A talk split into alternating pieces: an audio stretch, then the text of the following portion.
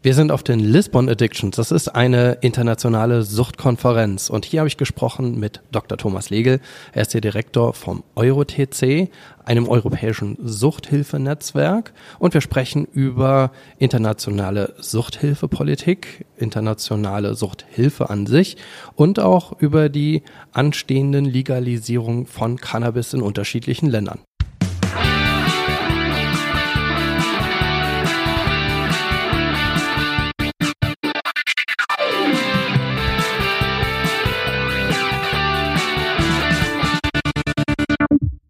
Ja, herzlich willkommen bei Freiheit ohne Druck. Wir sind heute auf den Lisbon Addictions.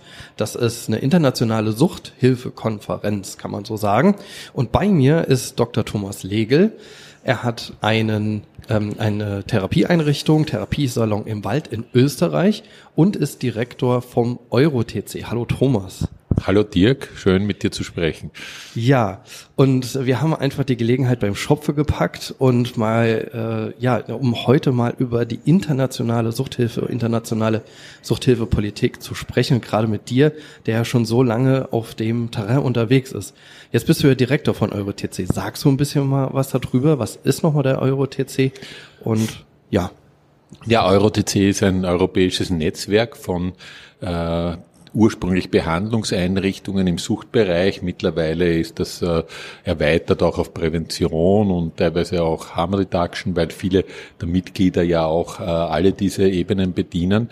Und ist äh, jetzt schon über 40 Jahre her, dass EuroDC eigentlich in eine deutsche Initiative deutscher Suchthilfeeinrichtungen entstanden ist, mit dem Hintergrund einfach nicht nur so im eigenen Saft zu bleiben, wenn ich das so sagen will, über den Tellerrand zu schauen, sich äh, äh, mit den anderen äh, Kollegen auch irgendwie auszutauschen, mehr ja, als bei den üblichen Konferenzen und äh, im Grunde auch äh, darum sind wir gegangen, die Arbeit zu erweitern, zu verbessern, andere Aspekte reinzubringen.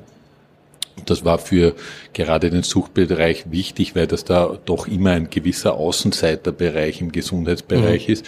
Also es ist auch eine Intention gewesen, Lobbying zu betreiben, äh, die Wichtigkeit, die Bedeutung zu stärken und auch dadurch äh, im internationalen Bereich aufzutauchen und mit internationalen Organisationen zu kooperieren, wie das die EU-Kommission ist oder von Anfang an auch die Pompidou Group, Institutionen, die eben im Suchtbereich auch wichtig sind. Und im Moment ist das jetzt das IMCDDE, auch die Drogenbeobachtungsstelle in Lissabon, die da sehr wichtig ist, die jetzt gerade umberannt wird in die Agency oder Drug Agency.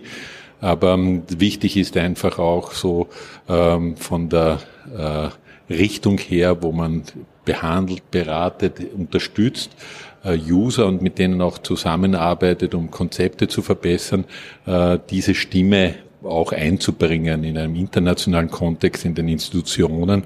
Und äh, wie heute der Direktor vom EMCDE gesagt hat, make addiction great again, in Anspielung auf was nicht so toll groß zu machendes. Das heißt, äh, im Endeffekt war das äh, sehr humoristisch und gut gesagt, aber auch eine Bedeutung zu geben, weil immer wenn auch Krise ist, wenn Wirtschaftskrise ist, dann sind äh, Suchtkranke, Suchtagenten immer das, was am ersten verschwindet, nicht finanziert wird. Und wir wollen eben die Wertigkeit unserer Arbeit hier auch gebührend darstellen über diese internationale Zusammenarbeit. Ja, das ist schon, ja, hast du schon so, so einen weiten, so, so, einen, ja, so einen weiten Überblick gegeben. Ähm, wie, wie bist du denn ganz konkret zum Euro-TC gekommen oder zur internationalen Arbeit erstmal? Ja, wie es immer ist, äh, irgendwie zufällig. Ja, mein damaliger Chef, ich war ganz jung in der Suchtarbeit, hat, hat wollte zu, äh, war interessiert, da zu einem Meeting zu gehen, konnte dann nicht, hat gesagt, da fahrst du hin. Und da bin ich hängen geblieben.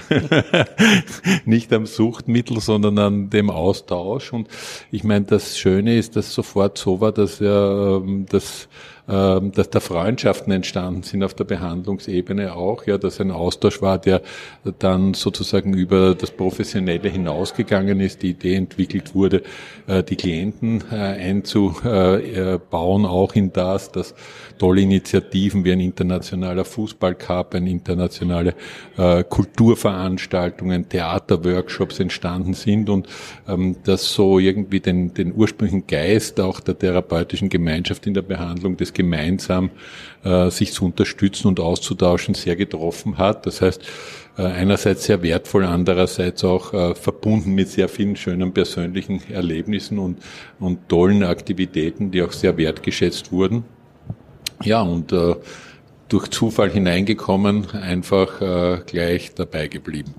Okay, naja gut, und, und Verantwortung übernommen. Ne? Seit, seit wann bist du jetzt Direktor vom EuroTC? Ja, das ist, ich weiß es jetzt gar nicht ganz genau, aber ich schätze, das sind jetzt auch schon 20 Jahre. Ja. Ähm, Oh, ich weiß nicht genau, ich war vorher schon in, im, im Vorstand und äh, habe dann vom Italiener Paolo Stocco übernommen, wie er, er dann im Gesundheitsbereich, im öffentlichen Bereich eine Position, eine gute bekommen hat und ähm, ja, also das ist äh, äh, auch Verantwortung, heißt auch Arbeit. Es ist nicht leicht, vor allem sowas zu finanzieren. Man muss immer angewiesen auf europäische Gelder, Projekte auch, weil allein Mitgliedsbeiträge können das oft nicht schaffen, wenn man auch präsent sein will. Das heißt, ähm, es ist schon immer sehr viel persönlicher Einsatz nötig dann auch und es muss sozusagen eine Dedication, eine gewisse Bestimmung da sein, weil ähm, sozusagen über, über das Berufliche hinaus, nicht? Und äh, übersteigt auch manchmal so die Möglichkeiten der Einrichtung selbst, die äh, Mitglieder sind, wir sozusagen so, so einen ähm, enormen Beitrag dann auch zu leisten, der dann teilweise nötig ist. Mhm. Ja, das merke ich auch selbst. Also ich meine, ähm, bin jetzt bei der Suchthilfe jetzt seit ja seit seit wir uns getroffen haben, damals auf der Euro-TC-Konferenz in äh, in Spanien, Toledo, äh, und äh, finde das Terrain ja mega spannend. Aber es ist natürlich sehr anstrengend. Also sehr anstrengend, das halt noch zusätzlich irgendwie zu machen, weil und das ist quasi der nächste Punkt ist so in, in Deutschland habe ich so die Erfahrung gemacht, versteht man es immer so als Add-on. Also man, man sagt so, na ja, Suchthilfe wird halt auf der nationalen Ebene gemacht und äh, vor allem oder auf der lokalen Ebene. Ähm, die internationale Ebene ist gar nicht so interessant. Jetzt mit der Cannabis-Legalisierung wird es vielleicht dann doch nochmal interessant, aber der größte Teil wird irgendwie national gemacht. Ja, ähm, hast du das genauso? Also ich, ich, ich höre so raus, dass du auch die Erfahrung gemacht hast, also dass man um international irgendwie Netzwerke zu suchen, sich gegenseitig zur Unterstützung nochmal zusätzlich irgendwie auch Engagement zeigen muss. Ja, unbedingt. Und ich habe auch eine Trendwende, aber vielleicht auch wirklich mit dem Wechsel ins neue Jahrtausend, ja, weil vorher äh, war es eher so, dass oft Einrichtungsleiter auch einen großen Wert gesehen haben, ja, und ich habe so mh, hm, irgendwie mitbekommen, in den letzten 20 Jahren wieder mehr so eine nationale Einigelung ist. Wieso auch? Weil äh, sehr komplizierte, oft nationale Notwendigkeiten, Regulationen gibt, die dann international sozusagen anders aussehen. Und insofern würde ich sagen, hat sich auch geändert. Man ähm, muss den Wert erkennen, einfach, denn es hat jetzt eine zusätzliche Arbeit reinzubringen und ähm, auch erkennen, dass das einen Benefit hat, dass sich auf die eigene Arbeit positiv auswirkt, dass man Dinge anders sehen kann, dass es sozusagen wie eine Intervision auch teilweise oft ist, dessen, was man tut und sich sozusagen erst in zweiter Ebene dann positiv auswirkt. Ich meine, abgesehen davon, dass es einfach gut ist, äh, äh, persönliche Kontakte zu haben und, und, und die zu pflegen, was immer ein, ein, ein, ein Vorteil und ein Benefit ist. Aber äh, man muss auch verstehen, dass das sozusagen einen Wert hat und man Einsatz und Energie rein geben muss, die dann auch nicht unbedingt immer geschätzt ist. Ja, das heißt dann auch oft, ja, äh, wieso äh, fahrst du da weg und, in, und, und so in der Einrichtung ist ja immer was los und muss immer gearbeitet werden, nicht? Aber das ist so ja. irgendwie so ein bisschen eine kleinliche Haltung oft, die, die ja durchaus auch kritisch zu sehen ist innerhalb von Einrichtungen. Hm. Und jetzt bist du aber auch natürlich verbunden über diese Verbandsarbeit oder über diese Netzwerkarbeit auch mit der Politik. mit der politischen Sphäre und ähm, vor allem wahrscheinlich mit der europäischen Sphäre wahrscheinlich, so der europäischen Politik, vielleicht auch ab und zu mit Nationalstaaten, aber was sind denn da so deine Erfahrungen? Also wenn jetzt, wenn du sagst Lobbyarbeit, so auch in, aus der Sicht des Euro-TC, wie, wie funktioniert das oder wo seid ihr da vernetzt? Ja, um das vielleicht äh, deutlicher zu sagen, ähm, das Netzwerk EuroTC ist auch Mitglied in einem Beratergremium für die Europäische Kommission, äh, dem Civil Society Forum on Drugs, musste sich dafür bewerben und ist da hineingekommen. Wieso haben wir das gemacht? Weil wir sehr wohl auch einen Input hier geben wollen und die Europäische Kommission bereitet die European Drug Strategy vor und man hat halt dann da drinnen eine Stimme. Und äh, mir persönlich ist es wichtig, dass, wenn ich das sehr vereinfache, eine vernünftige Stimme ist, ja, die weggeht von äh, äh, wirtschaftlichen, politischen Interessen, äh, extremen Positionen, sondern im Grunde die vertritt, die es betrifft, auch die User, äh, die die Behandlung brauchen, die die nicht äh, Monate auf eine Behandlung warten wollen, die eine äh, gute Behandlung äh, verdienen. Und ähm, gleichzeitig aber auch äh, wichtig ist für diese eben unsere Klienten, dass auch gesetzliche Richtlinien bestehen, die äh, Drogenkonsum nicht bestrafen, sondern eben auch als Problem sehen, als psychosoziales, als Erkrankung die Betreuung und Behandlung bedarf. Äh, die Dekriminalisierung, die weitere, ist ein ganz wichtiger Punkt für uns immer in der Behandlung, weil wir das ja so sehen und äh, natürlich dann auch Regulierungen, die ja sozusagen ähm, auf der politischen Ebene immer unrealistisch waren und nichts mit wirklichen Zusammenhängen, Gefährlichkeiten von Substanzen zu tun haben, wieso ist eine Substanz legal oder illegal. Mhm, mhm, und ähm, wir sehen jetzt, wenn hier Änderungen anstehen und es ja auch viele Lobbyinggruppen gibt, die hier äh, sehr mit sehr viel Geld im Hintergrund arbeiten, bei neue Märkte äh, sich anbahnen, ja. wenn ich so einfach sagen will, ja, und die ganz andere Möglichkeiten haben als wir. Mhm. Ähm, dann ist wichtig, hier eine äh, rationale Stimme einzubringen und mitzuarbeiten, was sehr schwierig ist, zu sagen, was macht dann Sinn und was macht nicht Sinn, weil das ist natürlich immer ganz schwer zu sagen und Entwicklungen schwer abzuschätzen. Aber grundsätzlich sehen wir, was auch heute hier bei der Konferenz Thema war, entweder es gibt Prohibition oder wie es jetzt in den USA ist, es gibt die totale Freigabe. Mhm den wirtschaftlichen Markt, den Raubtierkapitalismus sozusagen, ja. Und dieser Wechsel von der Prohibition, wenn legalisiert wird, in die andere Richtung, ist natürlich überhaupt nicht zu begrüßen und auch äh, nicht sinnvoll. Vielmehr muss man ja überlegen auch, wie es bei Tabak passiert ist, ob da Regulative sind, wie das Werbeverbot, ob das nicht für einen Alkohol auch gut wäre, ob eine spezielle Verkaufsstrategie, das nicht wie jetzt noch Alkohol an Tankstellen und so weiter äh, 24 Stunden verfügbar mhm. ist immer. Also das heißt, es ist ja auch so, dass man das rauslösen müsste von der Cannabis-Debatte Legalisierung, sondern eher sagt, was bedeuten diese Substanzen die psychoaktiv sind und suchterzeugend sein können, allgemein, legale wie illegale, und welche Regulative können wir sinnvoll einführen. Und das wäre dann in Richtung Cannabis mehr in Richtung Legalisierung und bei Alkohol mehr in Richtung Regulierung, mhm. wenn wir die Schäden sehen. Zumindest, dass man überlegt, muss man Alkohol an Tankstellen verkaufen, muss ja, nicht ja. ein Warnhinweis ja. für Schwangere drauf und diese Dinge, die alle bisher verhindert wurden.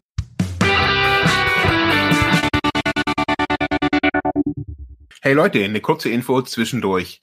Wir wollen, dass unser Podcast werbefrei bleibt und daher haben wir eine kleine Spendenseite eingerichtet bei Better Place. In den Show Notes ist der Link. Klickt doch da drauf und lasst uns eine kleine Spende da. Danke und jetzt geht's weiter.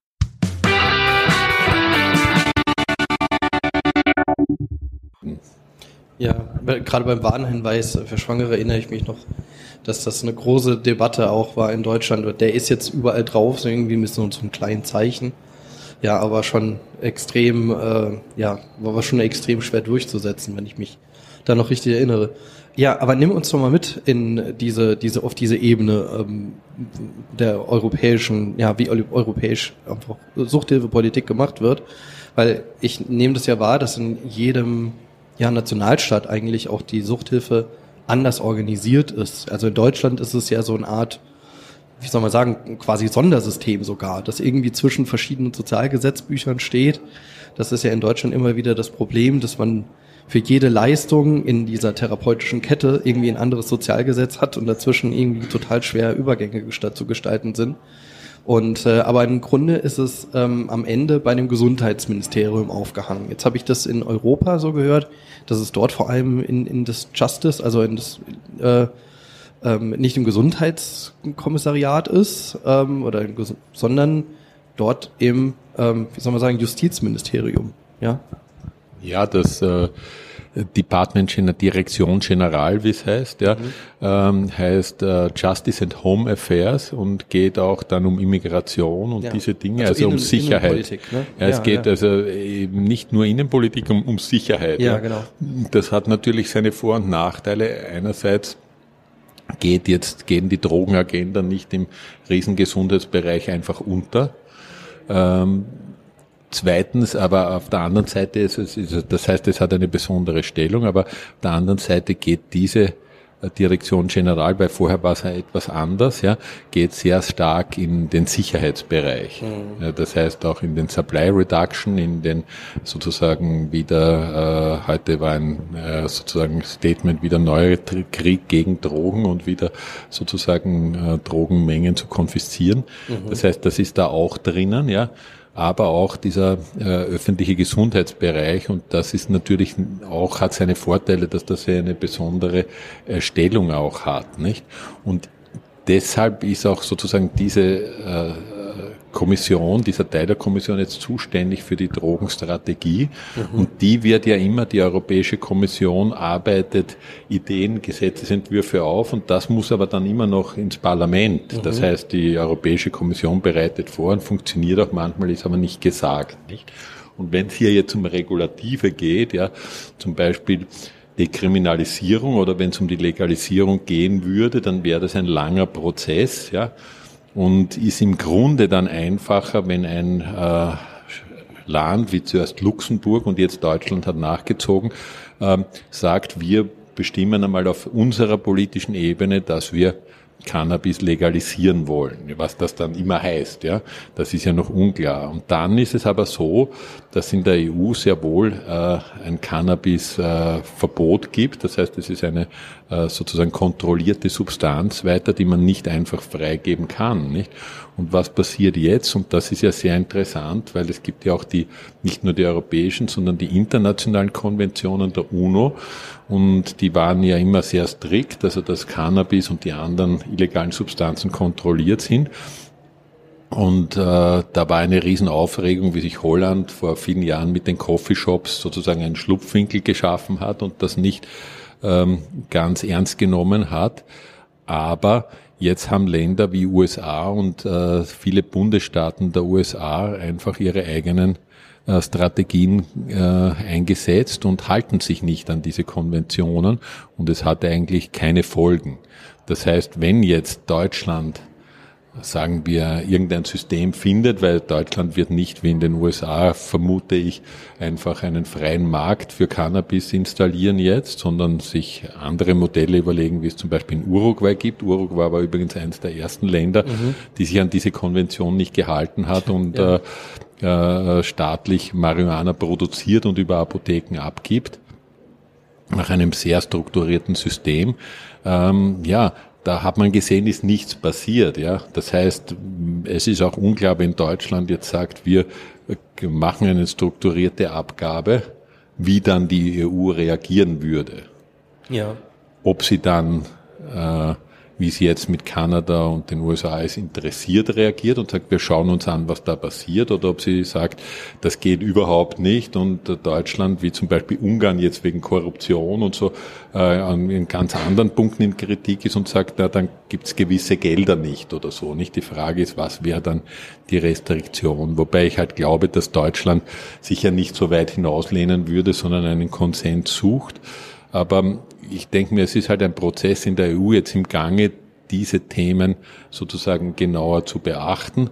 Und dann ist es halt sehr kompliziert, weil manche Länder, wie jetzt eher die äh, sagen wir, konservativ rechts regierten wie Ungarn oder so, werden sicher da ein Veto haben gegen mhm. Legalisierungstendenzen oder andere werden das eher positiv sehen. Das heißt, es ist ein, wird ein, wird ein sehr heikles Thema innerhalb der EU sein. Deswegen glaube ich, dass es einfach realistischer wäre, dass jetzt Luxemburg, Deutschland oder auch Malta ist da irgendwie ein eigenes System einfach einmal einsetzt, ein strukturiertes, ja, und dann sieht man, was passieren wird. Ne? Mhm.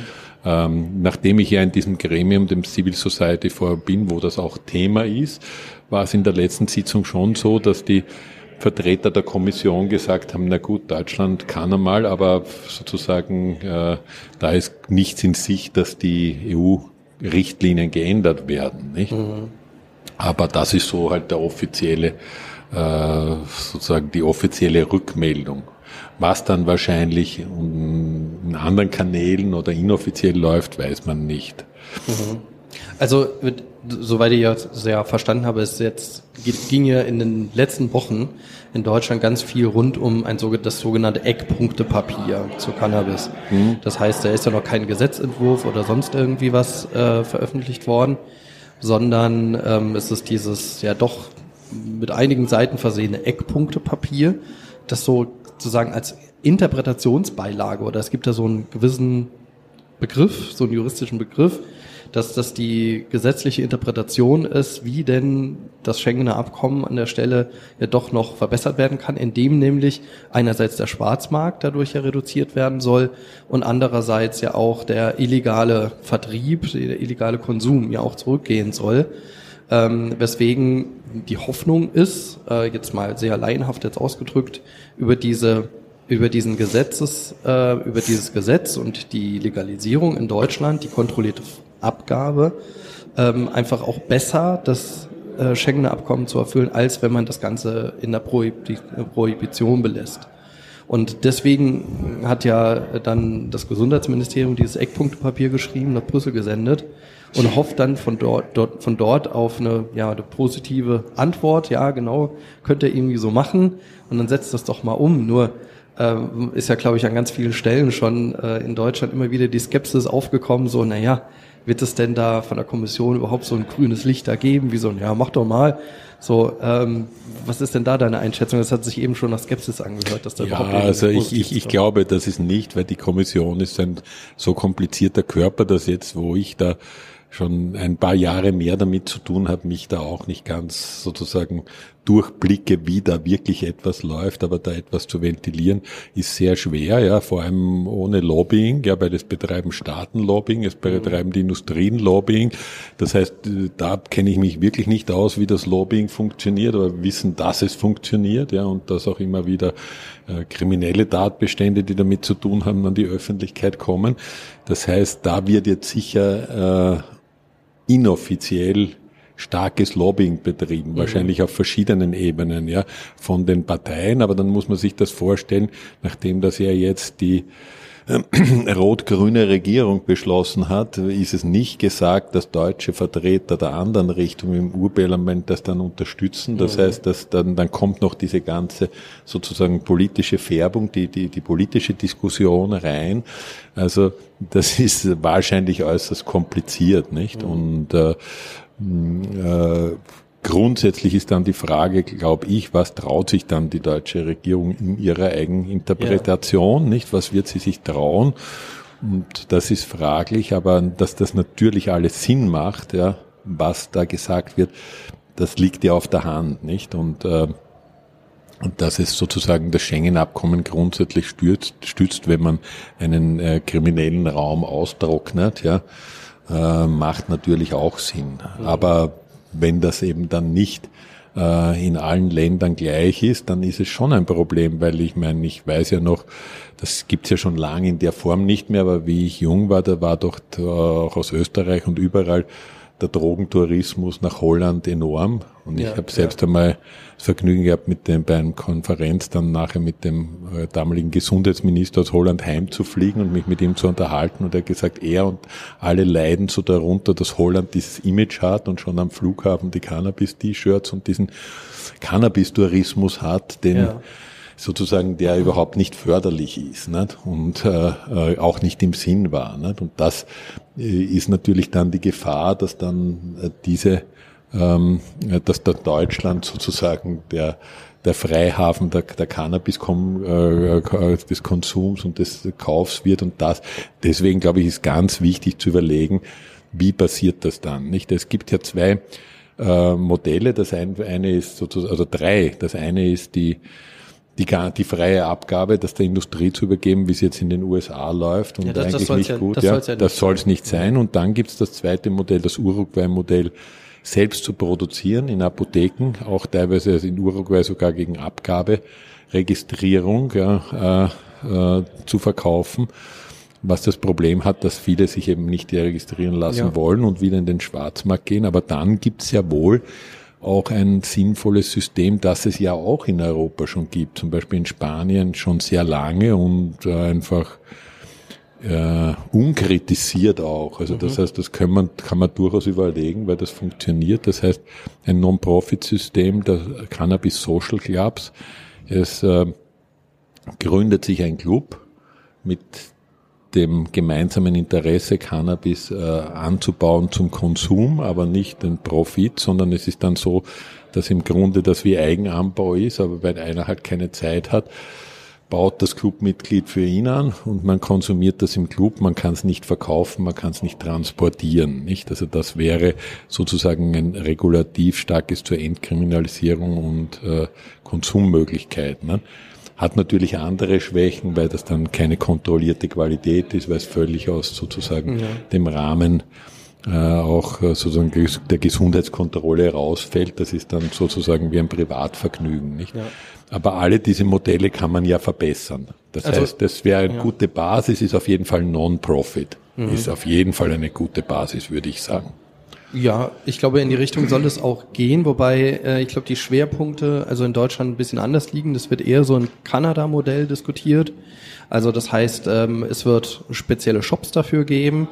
Die, die Freigabe in Apotheken ist auch vorgesehen, nur ähm, ist so realistischerweise ja ein bisschen offen, ob die Apotheken das mitmachen, weil man bräuchte einen zusätzlichen Verkaufsraum, wo man dann nur ab 18-Jährige rein äh, reinlässt, weil das Ganze soll 18 freigegeben werden. Das war auch eine Riesendiskussion, mhm. ab 18, 21 so.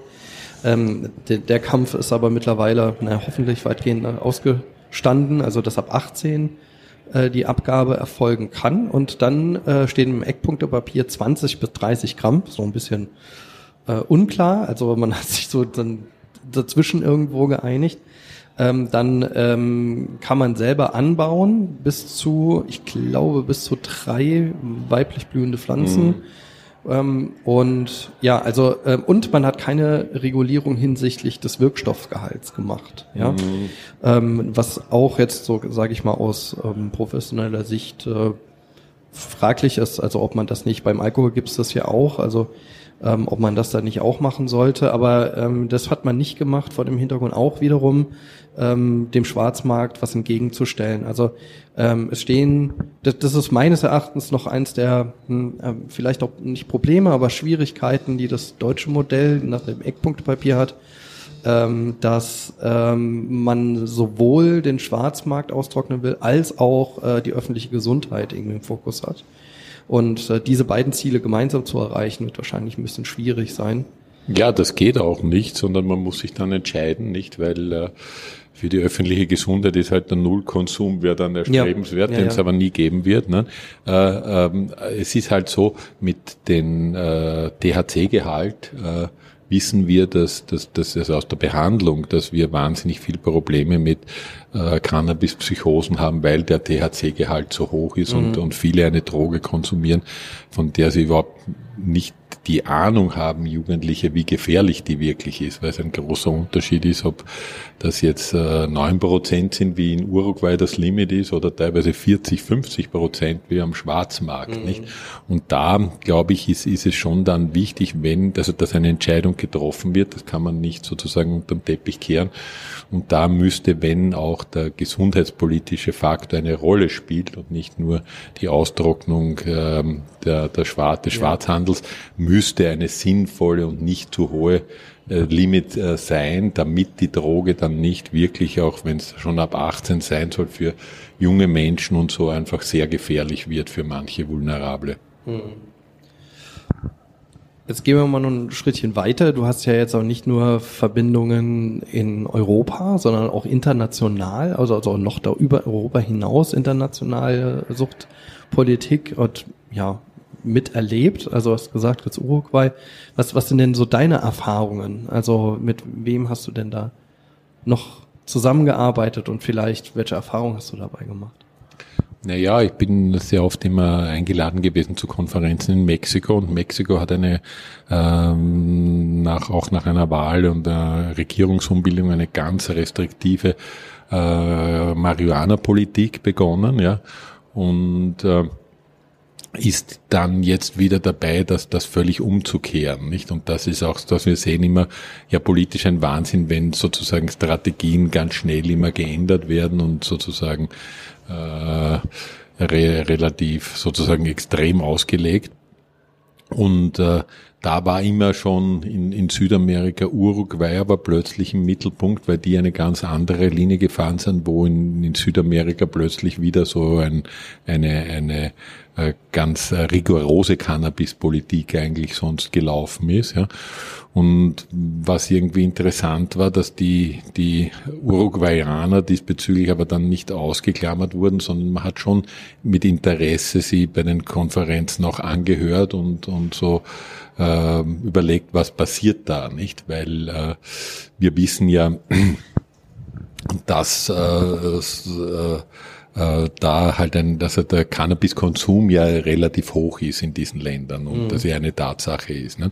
Und was dann aber schon dazu gekommen ist, ist, dass da durch die, also was, was die ganze Suchtproblematik sehr verstärkt hat und auch wieder ein Umdenken in Mexiko vor allem, weil wie in den USA legalisiert wurde, ist sozusagen der illegale Markt von Mexiko plötzlich äh, reduziert worden. Ja. Äh, es war weniger Geld drin und was dann dazu geführt hat, dass man in Mexiko auch wieder toleranter wurde einerseits, ja, aber der, der, der illegale, der kriminelle Markt sich dann äh, darauf äh, orientiert hat, wieder andere Drogen zu produzieren und das ist dann hauptsächlich jetzt äh, Opiat und Heroin, mhm. ja, das jetzt auch aus Mexiko gekommen ist. Und das ist ja auch ein Mitgrund neben der ähm, medikamentösen Aspekte der, der völlig unverantwortlich in den USA der, der, der Pharmafirmen, dass in den USA, das USA mit so viel Opiat äh, überschwemmt wurde, auch mit so viel Heroin überschwemmt wurde wieder in den letzten Jahren, weil sich der Markt geändert hat mhm. und das ja also unglaubliche Folgen der Gesundheit und auch Todesfälle in den USA verursacht hatten. Ne? Das heißt, wenn man jetzt weiterdenkt, dann äh, kann man auch sagen, die Legalisierung von Marihuana äh, wird nicht im letzten Endeffekt die Geschäftspraktiken der illegalen sozusagen ja. Drogenmafia ändern, sondern ja. die werden halt andere Substanzen ja, verstärkt und verbilligt und äh, mit auch, die haben ja auch ihre äh, Marketingstrategien auf den Markt bringen. Nicht? Mhm. Das heißt, ähm, wir brauchen nicht glauben, wenn unsere Jugendlichen jetzt das Marihuana oder so äh, legal beziehen können, dass dann das Interesse an anderen Drogen vom Schwarzmarkt völlig verschwindet. Und die Gefahr ist halt auch, dass dann das Interesse vielleicht sogar größer wird für andere Substanzen oder dass die sozusagen anders auch vertrieben werden, weil auch die, die, die illegalen äh, Drogen sozusagen die illegale Drogenwirtschaft hat ja super Mechanismen schon mhm. im Internet, äh, wie um Drogen zu bewerben, um äh, Interesse für Drogen zu wecken, nicht? Aber dann wäre ja auch der, der andere Weg, wenn man jetzt mal in die andere Richtung denkt, äh, legalize it all. Also man ja. kann ja auch sagen, wir regulieren einfach alles. Genau, also wenn das, das wäre auch meiner Meinung nach, also, und ich spreche jetzt rein von, also schon sicherheitspolitisch, aber ich komme ja vom Gesundheitsbereich. Mhm. Es wäre auch für den Gesundheitsbereich viel stimmiger, wenn man sagen würde, man unterscheidet nicht mehr zwischen legalen und illegalen Substanzen, sondern zwischen mehr oder weniger gefährlichen Substanzen. Man unterrichtet äh, die Menschen auch darüber und also ganz genau über die, die, die, die Schäden, die Gefahren, mhm. die Abhängigkeitspotenziale und je nachdem überlegt man, wie man äh, Substanzen reguliert. Mhm. Ich meine, wir haben ja auch, indem wir äh, an Suchtkranke jetzt Morphine in Österreich, in Deutschland ja nicht, sondern Methadon und Buprenorphin, aber diese Substanzen abgeben, ja, haben wir auch schon einen Weg gefunden, um legal hier an Suchtkranke eben, ja, diese Substanzen abzugeben, nicht? Also es ist natürlich jetzt sozusagen wäre sehr problematisch, wenn wir sagen, jeder kann sich legal auch Heroin kaufen, ja. Also das ist sehr zu überlegen, aber äh, wenn wir es jetzt vergleichen mit Alkohol, das weit schädlicher ist, wo keiner darüber nachdenkt, dass jeder sich äh, Wodka in Unmengen für einen Preis von teilweise vier Euro der Liter im Supermarkt kaufen kann und sich damit umbringen, nicht? Dann passt das alles nicht zusammen und dann müsste man ähm, wirklich sozusagen ein Think Tank einmal einbauen und mhm. sagen, wie machen wir das anders? Mhm. Nicht, wie mhm. machen wir das? Ähm, ist jetzt natürlich eine Utopie, nicht? Weil wir haben hier ein Lobbying mit der Alkoholindustrie ja, in ja. Europa, das ist, sucht seinesgleichen, nicht? Und ist äh, eine Kultur und wird so nicht funktionieren, aber, ähm, es könnte ja auch anders sein, nicht? Es könnte sein, dass, dass, dass, dass, dass äh, manche äh, Substanzen wirklich in der Apotheke vertrieben werden, ja, und man überlegt, wie kann der Zugang sein ja. und dass man den Alkohol zumindest ja einschränkt, ja, das heißt, muss man nicht unbedingt im Supermarkt verkaufen, ja, muss man nicht unbedingt so billig verkaufen im Supermarkt, ist für äh, die Weinbauern ja auch nicht unbedingt das Beste, nicht? Also man müsste eigentlich alles äh, sozusagen neu auf den Tisch legen und überdenken. Und ein guter Punkt ist, dass die Drogenbeobachtungsstelle in Lissabon, die Agency, wie es jetzt mhm. heißen wird, auch die Alkoholagenda dazu bekommt. Also aha, aha. man geht schon jetzt mehr und mehr darüber, nicht zu reden von den bösen illegalen mhm. und den guten legalen Drogen, was ja sozusagen ein Märchen sondergleichen immer war, sondern äh, zu sagen, wir schauen uns an, womit haben wir es zu tun und wir, wir schauen, dass das mehr in eine Hand kommt, mhm. hier auch Daten zu liefern, hier Wissen zu vermitteln und entsprechende Strategien vorzubereiten. Mhm. Wow, Thomas. Ja, dann soweit schon mal vielen Dank. Also ich, ich auch immer wieder gemerkt, also sobald, also seit ich so in internationalen Projekten drin war, also auf der internationalen Ebene kann man sehr, sehr, sehr viel lernen, also auch von Erfahrungen von anderen Ländern, von Vor- und Nachteilen, die dann am Ende auch ja für die für die eigene Behandlungsgestaltung, die andere eigene Hilfegestaltung bis hin natürlich aber auch die äh, eigene Suchtpolitik einfach auch ja, sehr, sehr, sehr wertvoll sind. Ja, und ja, Dankeschön, ja, für das Gespräch. Ich glaube, wir könnten noch, könnten noch ganz viel länger diskutieren. Ja, sehr gerne. Es ist immer sehr interessant und auch ein durchaus interessantes Thema, hoffe ich. Ja, ja. ja. Genau, dann bin ich mal gespannt, was wir noch weiter auf der Konferenz erleben. Ja, vielen Dank. Dankeschön fürs Zuhören da draußen. Und ähm, ja, ihr wisst ja, wie ihr uns unterstützen könnt. Entweder äh, schickt ihr uns ein paar Sterne auf Spotify oder sonst, wo ihr uns auch immer hört. Also bewertet gerne unseren Podcast mit vielen Sternen. So äh, erhöht ihr auch die Reichbarkeit. Wo ihr uns findet, gerne abonnieren auch. Ist auch immer ganz wichtig. Und ja, und wo ihr uns findet, Instagram, Freiheit ohne Druck, äh, Facebook. Äh, schreibt uns gerne, schreibt uns eure Erfahrungen, vielleicht auch eure Meinung zu der aktuellen äh, Cannabis-Diskussion in Deutschland.